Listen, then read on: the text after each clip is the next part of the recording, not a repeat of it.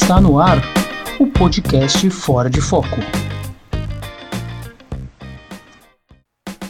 Bom dia, boa tarde, boa noite. Estamos de volta. 15 edição do podcast Fora de Foco. Meu nome é Bruno Pavan e a edição de hoje traz uma entrevista com a economista e professora da FEA USP, Laura Carvalho.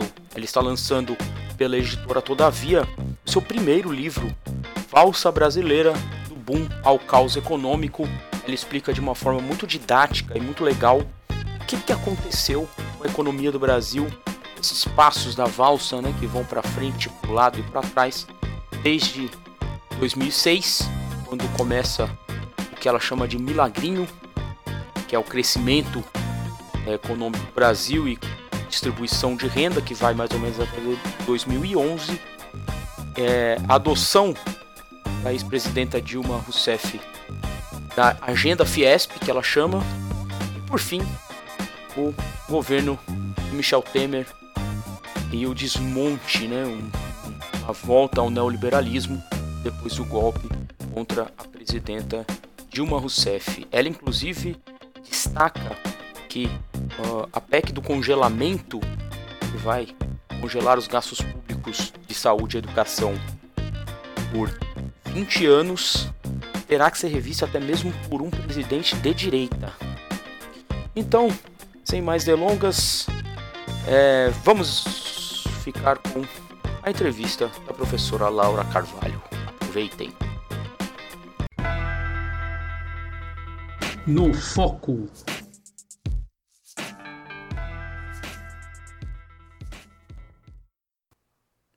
O primeiro governo Lula ele ficou marcado por uma dobradinha econômica muito conservadora na economia com o Palocci e o Meirelles. Como que você vê esse período que vai até 2006, a reeleição do presidente Lula? Eu, como você, como você deve ter notado, essa época não foi o foco né, da pesquisa, até porque eu acho que ali não houve uma mudança da política macroeconômica uhum. é, se comparado ao, ao, governo anterior, né? Vamos dizer. É, ainda que, é, do ponto de vista das políticas sociais, você já tenha começado a processo de discussão das transferências sociais de renda naquele período, que é algo que depois né, vai ser essencial e vai ser ampliado e vai ser essencial para aquele processo que eu narro de, de distribuição de renda enquanto motor é, de dinamismo do, do mercado interno, é, isso ainda, enfim, isso já começa no, no, período 2003, já 2005, né? Uhum. É, agora, do ponto de vista dos outros pilares, ou seja, dos investimentos públicos, né, como motor de crescimento, é, que eu também acho que, que são fundamentais é, para não só investimentos públicos de infraestrutura, né, mas também da expansão dos gastos sociais, vamos dizer, de forma geral, saúde, educação, isso tudo não começa ali porque os anos 2003 e 2005 são anos em que o governo se esforça para realizar superávites primários. Uhum. É muitíssimo elevado, então ele é muito conservador do ponto de vista da gestão do orçamento público e também é, a política monetária, a taxa de juros é mantida muitíssimo elevada com o Banco Central ali na mão do, do Henrique Meirelles, né? Uhum. É, isso, isso faz com que o crescimento que a gente teve entre 2013 e 2005 seja um crescimento muito é, ligado às exportações, certo. que é, contaram com a ajuda do cenário externo, que já era muito favorável, né? já tinha ali um, um boom no preço da, das coisas que a gente exporta, basicamente, é, que acabou fazendo com que as exportações crescessem muito.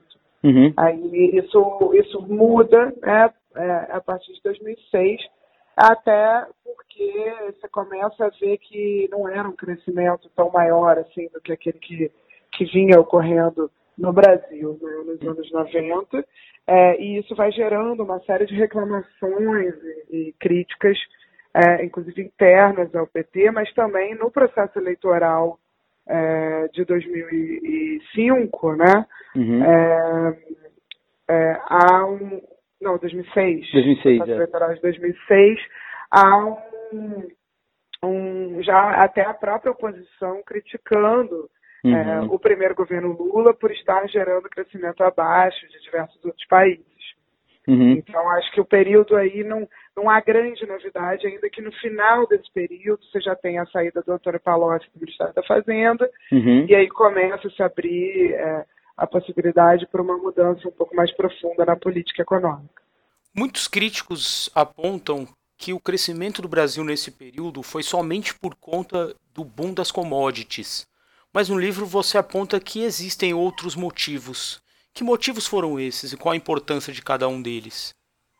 Pois é, o boom das commodities ele foi fundamental até para que eles pudessem conviver, né, como eu coloco, com uma inflação sob controle e com é, um, é, enfim, uma, uma, capacidade externa né, de manter na, na, nas, sem uma restrição maior no balanço de pagamentos, sem um desequilíbrio tão grande, é, esse tipo de crescimento naquele período. Mas, de fato, que eu aponto é que houve escolhas de política econômica interna que também fizeram com que esse crescimento ocorresse, se acelerasse e fosse de um determinado tipo uhum. que é um crescimento com alguma redução da desigualdade na base da pirâmide, né? Embora eu comente que isso não, não tenha afetado o 1% mais rico, que manteve sua parcela da renda nacional durante todo o período.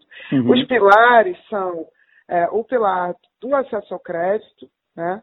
É, mas que eu acho que esse acesso ao crédito ele não é diferentemente do ricos, né? Um, um boom, uma bolha, foi uma bolha que é, insustentável. Na verdade, o Brasil tinha muito pouco acesso ao crédito, e conforme a renda vai crescendo, isso vai possibilitando também que as, pessoas, as famílias entrem no mercado de crédito. Uhum. O segundo pilar foi o de investimentos públicos, que expandiram-se é, mais de 20% ao ano, em média, nesse período, é, os investimentos federais em particular, com o PAC e outros programas. Né? Uhum. É, isso há evidências que tem um efeito né, de geração de empregos e renda muito maior do que até do que outro tipo de gasto uhum. do governo, então teve um efeito muito importante. E o terceiro é o próprio pilar da distribuição da renda enquanto motor é, de crescimento, né? Num país continental como o nosso, isso e, e desigual como o nosso, um processo de redistribuição ele tem muito impacto no consumo das famílias, o que acabou fazendo com que os investimentos das empresas crescessem até mais do que o consumo das famílias nesse período, é, porque as empresas né, estavam vendendo mais e estavam estimuladas a investir. Então, ao contrário do período 2003-2005, o período 2006-2010 é um período que que tem muito mais crescimento do mercado interno do que das exportações, né? uhum, como uhum. eu mostro. Então, o boom de commodities ele é fundamental, mas ele não explica o porquê desse crescimento é, do mercado interno que foi liderado por essas outras políticas.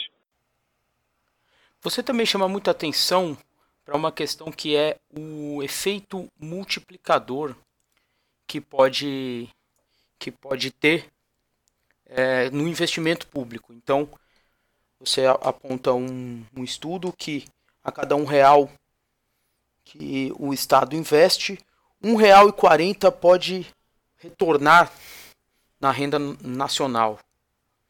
Mais à frente, você também coloca que o investimento em, em serviços públicos como saúde, transporte e educação pode fazer com que haja uma redistribuição de renda na população, mesmo com um, um Estado em crise. Como que o Estado pode, de fato, é, ajudar na diminuição dessas desigualdades, é, mesmo nesses tempos de crise? É, como eu coloco, tem um problema básico que é o Estado brasileiro ele concentra muito a renda no momento de arrecadar, né, de tributar. Então as pessoas pagam os impostos é, e, e, de forma muito desigual, né? Os, os mais ricos pagam muito menos em relação à sua renda do que os mais pobres, de forma que, na verdade, o orçamento público ele acaba já abre os trabalhos, né, né, concentrando muito a renda. Isso faz com que os investimentos nessas áreas, saúde, educação, mas também transferências de renda e os próprios investimentos públicos que geram efeitos multiplicadores, como se apontou muito altos sobre a renda e os empregos, eles, eles têm que ser muito maiores até para ter algum efeito é, sobre a distribuição, né? Porque na prática eles têm que mais do que compensar o, o efeito já ruim, concentrador de renda dos impostos. Então, a primeira coisa que você precisa fazer é, para tornar o orçamento público mais é, justo e, e, e, mais redutor de desigualdade é resolver o lado da tributação. Né? Então, esse uhum. é o primeiro ponto, significa tributar mais a renda, o patrimônio e menos o consumo e a produção. Né? Tributar menos, mais a renda do capital e menos a renda do trabalho. Né? Uhum, uhum. É, então, esse é um ponto. Ao fazer isso, é possível também gerar recursos para é, ampliar os investimentos. É, e, e aí, enfim, é o caso de, de, combinar isso com outro tipo de proposta que envolve também, por exemplo, é, eliminar as desonerações que foram concedidas a grandes empresas e que têm pouco benefício é, do ponto de vista de gerar investimentos, é, enfim, é, tem uma série de outras medidas que têm que ser combinadas, mas uhum. tem uma coisa que um, tem um multiplicador, é, como você colocou, né, é, interessante, que é, às vezes, com o mesmo, o mesmo orçamento, ou seja, com a mesma. É, é, com o mesmo déficit fiscal, superávit fiscal, mantendo exatamente a mesma situação fiscal que o país está, uhum. né, é, é, possível ter efeito multiplicador se você, na verdade, é, tributa mais o mais rico e transfere mais recursos para investimentos ou para os mais pobres, porque os mais ricos eles consomem uma parcela muito menor da renda deles, uhum. está tirando de quem consome pouco e dando para quem consome muito. Né? Uhum. E isso por si só vai ter um multiplicador, porque vai gerar, vai ajudar a aumentar a renda nacional e os empregos. Né? Uhum. Então, essa é a ideia do, de, de um orçamento é, que não é só mais justo, ele é também um orçamento que estimula mais o crescimento econômico. O primeiro governo Dilma acontece o primeiro passo para o lado, né, na valsa que você aponta no livro, que é a presença da Fiesp. Como que essa presença aconteceu e por que que ela é um passo para o lado? Que o argumento é que a Dilma implementou a agenda, basicamente a agenda toda que vinha sendo proposta, não só pela Fiesp, mas por outras associações patronais e economistas vinculados a esses grupos e setores industriais, né, que se reuniram e, fizeram uma série de demandas em relação ao controle da, energia, da tarifa de energia, mas também as exonerações de impostos é, sobre a folha, a, é, a redução da taxa de juros, a desvalorização do real, enfim, uma série de medidas que, na verdade, foram implementadas pelo governo Dilma e não geraram resultado. Partindo desse ponto de que a ex-presidenta Dilma tentou essa política de reindustrialização e não conseguiu, o que você acha de candidatos da centro-esquerda, como por exemplo Ciro Gomes, estarem novamente com esse discurso? Você concorda que temos que retornar com uma política de reindustrialização? Em que bases que ela deve ser feita? Eu, como até coloco, que é importante que haja, sim, é, setores produtivos né, no país com maior sofisticação tecnológica, né, que nos permitam, inclusive, diversificar nossa estrutura produtiva e ter não só o crescimento de serviços, mas ter o crescimento de setores que empregam uma mão de obra é, é, mais qualificada, né, melhores empregos e, ao mesmo tempo, é, qualificar essa mão de obra. Né? Uhum algo que a gente não, não, não fez ainda, né? E isso, é, para fins de reequilíbrio, né, para equilíbrio externo, é essencial, porque o processo que a gente teve nos anos Lula também de crescimento, ele é, acabou levando ao crescimento de importados, porque a estrutura produtiva brasileira tem né, é, os bens de consumos para oferecer que estavam sendo demandados por essa população que estava sendo incluída no mercado de consumo. Uhum. É, então, não sou contra o discurso de, de que a gente, eu não acredito, né, como os economistas liberais, que tanto faz né, se a gente produz bananas ou se a gente produz chips de computador. Né? Uhum. Não, não, é, não é verdade que tanto faz.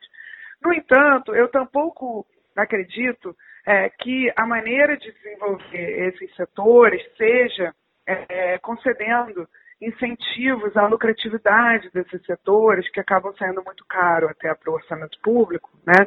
e que não gerarão resultado porque, na verdade, ou sobretudo não geram resultado, porque, na verdade, os investimentos das empresas, eles são determinados, as empresas decidem investir pelo próprio crescimento da economia. Então, quando as economias estão crescendo, tem investimentos nas diversas áreas, há, é, é, de alguma maneira, crescimento da demanda e das vendas, as empresas, então, é, decidem né, ampliar, comprar mais máquinas e equipamentos, ampliar suas plantas. Né? Isso uhum. é algo que é, você, é uma pré-condição para é, qualquer desenvolvimento é, dos setores industriais ou de serviços. Então, na verdade, o que, o que acontece é que, ao invés de entender né, que os próprios investimentos públicos é, e que o próprio dinamismo do mercado interno podem, se né, acompanhados de uma política estratégica, gerar o desenvolvimento de mais setores, tanto setores da indústria quanto setores é, de serviços, né, com, com maior complexidade tecnológica, etc., se bem orientados, né, esses investimentos, por exemplo, investimentos no complexo da saúde, é, mobilizam uma série de cadeias produtivas, de produção né, de, de, equipamentos hospitalares, etc. Os investimentos de saneamento, mobilidade urbana, enfim, cada, cada coisa né, que, é, que a gente sabe que é prioridade para o país, mobiliza investimentos que podem ajudar também a desenvolver determinados setores.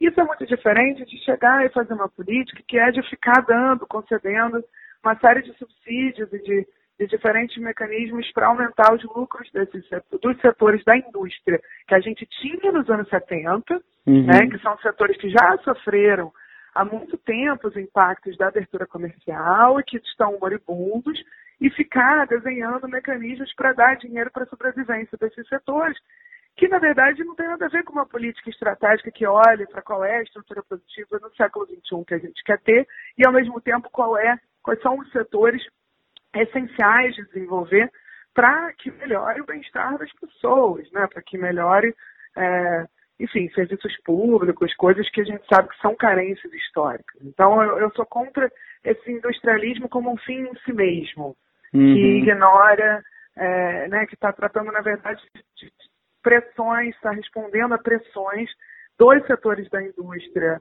é, que a gente tem hoje, automobilística, para dar um exemplo, assim, que, que são herdadas do período é, de da primeira onda de industrialização brasileira, uhum. é, e, e, que isso, em geral, não beneficia o conjunto da sociedade, acaba sendo uma política orientada por interesses particulares. Falando dos debates que talvez aconteçam nessas próximas eleições, o pré-candidato do Partido Novo, o João Moedo, que faz parte de um ultraliberalismo, né, de um discurso ultraliberal, já declarou eh, que o Brasil não deve lutar contra a desigualdade, mas sim contra a pobreza. Voltando àquele velho discurso de dividir o bolo de, somente depois que ele cresça. Né? O que você acha desse posicionamento político num debate em um país tão desigual como o Brasil? Olha, é, primeiro há estudos né, do próprio FMI é, mostrando que a desigualdade, claro que a pobreza é um problema e temos que combater, aliás, foi combatido. Né? A desigualdade é que não foi tão combatida quanto deveria.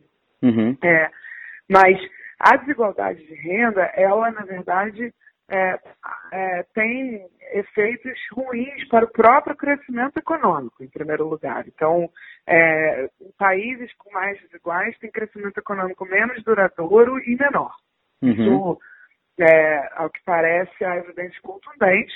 E isso acontece por uma série de fatores, incluindo é, até fatores ligados ao poder político, que determinadas classes acabam tendo e que acabam se apropriando. Né? Quanto mais desigual é uma economia, é, mais a, a determinadas classes pequenas, que representam uma parcela pequena da população, têm poder sobre o orçamento público, têm poder sobre né, uma, as política, a política econômica realizada, o que prejudica né, o, o, a destinação da política econômica para o bem-estar da sociedade. Né?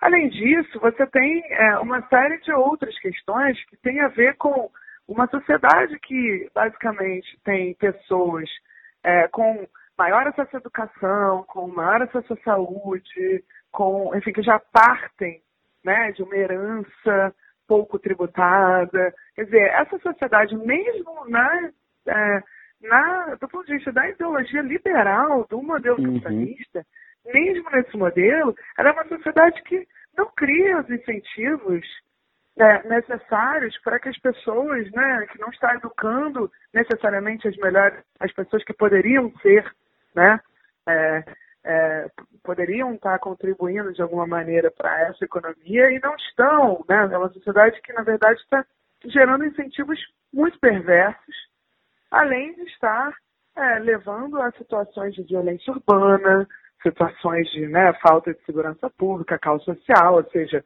é, coisas que também estão é, prejudicando o bem-estar de todo mundo, né? Uhum. não só dos mais pobres. Então, acho que a desigualdade é a maneira correta é, de olhar para o problema. A pobreza, é, ela também é fruto dessa desigualdade, né? e ela, claro, é, demanda políticas específicas também, né? o uhum. combate uhum. à pobreza. Agora, isso não quer dizer que é, a gente tem que tolerar o grau de desigualdade, né? Um país em que 28% da renda nacional vai para a mão de 1% uhum. da população, né?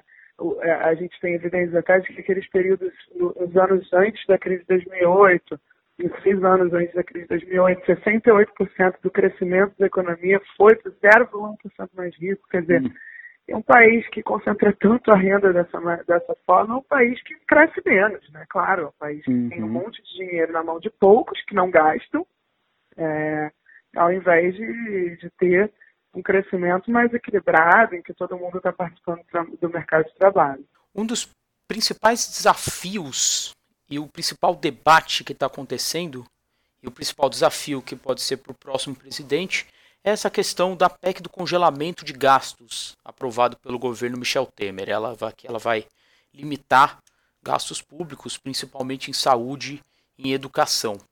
O que você acha que um candidato de esquerda vencendo as eleições vai ter que fazer quanto a isso?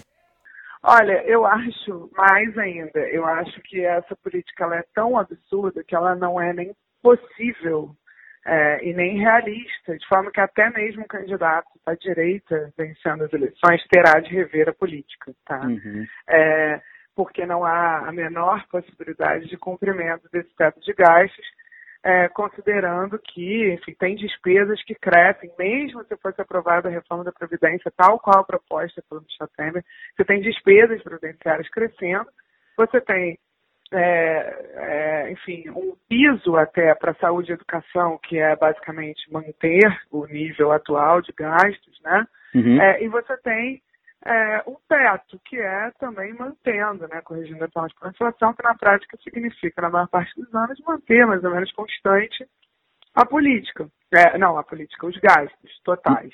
Né? Uhum. Isso significa que o montante que seria reservado às outras coisas vai caindo ao longo do tempo vertiginosamente. Que outras coisas? Investimentos públicos, gastos de ciência, tecnologia, cultura, é, isso vai quase que sendo eliminado.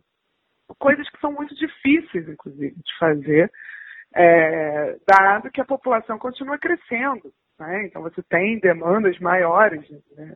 é, de gastos com saúde e educação, por exemplo. Né? Saúde, sobretudo, porque a população de idosos ela continua crescendo uhum. né, e manter a despesa no mesmo lugar, é algo muito problemático. O próprio Banco Mundial fez um relatório é, que ele propõe uma série de medidas, inclusive extremamente impopulares, e que eu acho, é, é, inclusive, é, ruins do ponto de vista é, do, do, que a gente quer para o país, né, um país menos desigual, mas que envolve uma série de coisas, desde cobrar mensalidade de universidade pública, uhum. a várias outras várias outras medidas e mesmo todas elas somadas, todas as medidas propostas pelo Banco Mundial somadas ainda ficam aquém do que seria a economia necessária para cumprir o teto de gastos no ano que vem.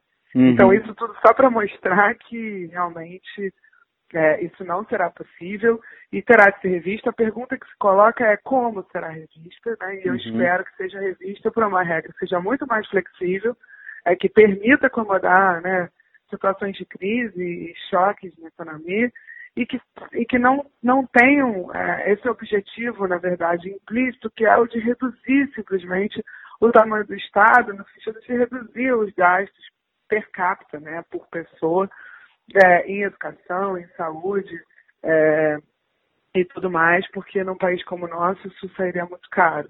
Voltando um pouquinho para a questão da reforma tributária que, que você já tinha citado antes, é, é, eu queria saber que a gente está vendo aqui, a gente está vendo né, hoje né, a, a, questão dos caminhoneiros e a questão das, da política de preço da, da, da Petrobras, né, que foi alterada pelo governo. Uhum. E, e aí o que que o que que eu aí a, a, pergunta que eu te faço é o que que isso tem a ver com uma uma reforma o que que isso pode ter a ver com uma reforma tributária porque o que tá o que estão dizendo é que pode ser que, que, que diminua o COFINS né, do, do, do, do, diesel, e o COFINS é um dos, um do, uma das contribuições que vai para o tripé ali da Seguridade Social. Então pode ser que Sim. isso ainda piore o tal rombo da Previdência que falam que, que, que existe. Então, como que, como que, como que essa, essa questão do preço do, do, do combustível pode, pode ter a ver com a questão da reforma claro. tributária? Não, na verdade, é claro que se a gente tomar como dado que esse governo está realizando um ajuste fiscal e que ele tenta, de todas as maneiras, concentrar esse ajuste fiscal em gastos com previdência, gastos sociais e investimentos, né, tomando isso como dado, é um problema você fazer uma política que reduza esse tipo de imposto, porque isso vai servir lá na frente para dar ainda mais justificativa para a política de, de cortes orçamentários nessas áreas. Né? Uhum.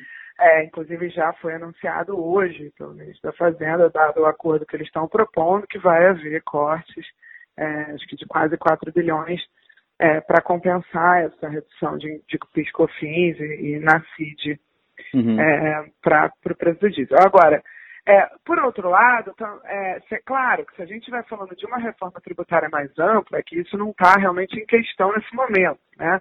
É, mas se a gente estivesse falando de uma reforma tributária mais ampla, seria interessante sim reduzir esses impostos que atuam sobre o consumo, uhum. é, impostos e contribuições, né, e aumentar, na verdade, imposto mesmo sobre a renda é, para faixas de renda mais altas, né, é, de forma a é, mudar também a estrutura de financiamento desses, né, da, da Seguridade Social e de outras áreas. Né.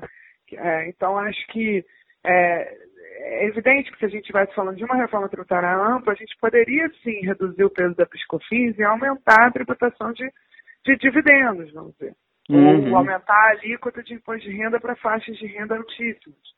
Que hoje em dia é muito baixa, mesmo em relação a países como os Estados Unidos, que não são conhecidos por ter um sistema tributário tão progressivo, né, tão justo assim. Então, acho que isso é possível. É, mas o que está hoje em debate, claro, não é isso, é você reduzir as contribuições, não aumentar o imposto é, sobre a renda e lá na frente ainda usar essa redução de arrecadação para justificar mais cortes de gastos uhum. em áreas prioritárias. Uhum, uhum, uhum. Só, só, só uma última pergunta agora. É, o governo Lula ele foi um governo de conciliação de classes, né, como a gente já sabe, e, mas que foi o governo foi um governo que teve uma política do que você chama do que foi o passo à frente na valsa, né? Do, do, uhum. e, e, e, e, aí hoje você a gente já já já ouve principalmente o, o, o pré-candidato Guilherme Boulos, que você faz parte da, da você é conselheira, né? Faz parte uhum. da, da, da, da pré-equipe, né? É, uhum. e, e, aí dizendo que você, você é, que ele disse que quem prometer governar para todo mundo vai estar tá mentindo para alguém. É, então, qual que é o, hoje, qual que deve ser é, é, é, o projeto que, qual o caminho que a esquerda deve, deve ir para montar essa, essa reconstrução da economia?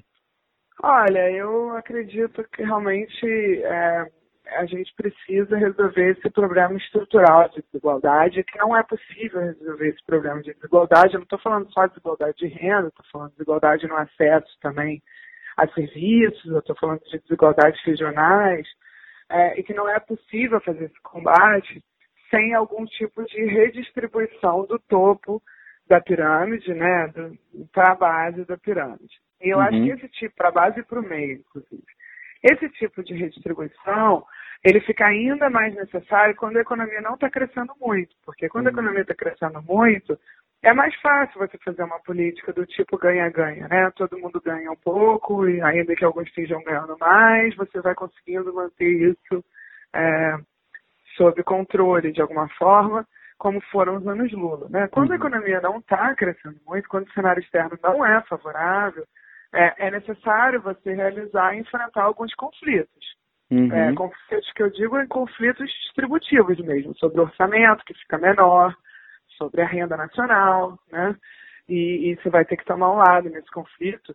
É, a vantagem do Brasil nesse sentido é que é uma minoria. Realmente, os ricos são muito poucos, eles concentram muito a renda e são muito poucos do uhum. ponto de vista do, do tamanho da população, de forma que há uma imensa maioria de pessoas que seria beneficiada por esse tipo de política. Não é? O um problema aí é que eles são muito poucos, mas são muitíssimo poderosos. Então, é necessário realmente que, que os programas econômicos é, pretendem né, ser de esquerda ou de centro-esquerda realizem um enfrentamento maior desse poder, porque se no centro do capitalismo financeiro mundial, né, como é, nos Estados Unidos ou até no Reino Unido, esse debate sobre a desigualdade, é, sobre os efeitos ruins dos ajustes fiscais voltados para gastos sociais, investimentos, enfim, é, propostas amplas de aumento dos investimentos públicos, aumento do, da, do, da provisão de serviços públicos, se isso tudo está fazendo parte de plataformas eleitorais com um peso importante, né, como foi o caso do Bernie Sanders nos uhum. Estados Unidos, é, do Jeremy Corbyn na, na, na, no Reino Unido, uhum. é, se lá né, o debate é esse, é, é muito é, curioso né, e, e, triste que no Brasil, que é um país muito mais desigual e que tem que fazer muito mais enfrentamento a essas oligarquias que sempre controlaram né, a política e o orçamento público, é, isso seja considerado radical, né? Uhum. que isso seja considerado extremista ou o que for, porque realmente realmente é, é, pode até ser radical, mas no bom sentido, porque realmente a gente parte de uma situação que ela é, é dramática, que você tem uma massa de pessoas completamente excluídas do sistema capitalista e que isso não é bom nem para o próprio sistema capitalista. Uhum. Uhum, uhum. Legal, Laura. Tem alguma coisa que você queria reforçar? Porque para mim tá, tá legal. Alguma coisa que eu não perguntei? Ficou completo. Acho que ficou bem completo. Ah, tá ótimo. Legal, então. Obrigado, viu? Nada, obrigada a você. Parabéns pelo livro. Fim de papo.